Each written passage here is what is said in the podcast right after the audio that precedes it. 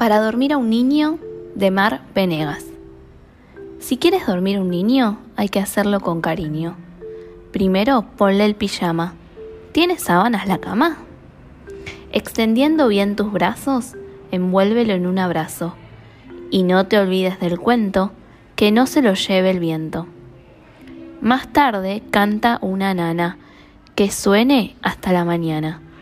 Así dormirá, seguro, eso es lo que te auguro. Arrópalo con amor sobre el mullido colchón, y una vez esté dormido, saldrás sin hacer ruido. Si quieres dormir un niño, hay que hacerlo con cariño.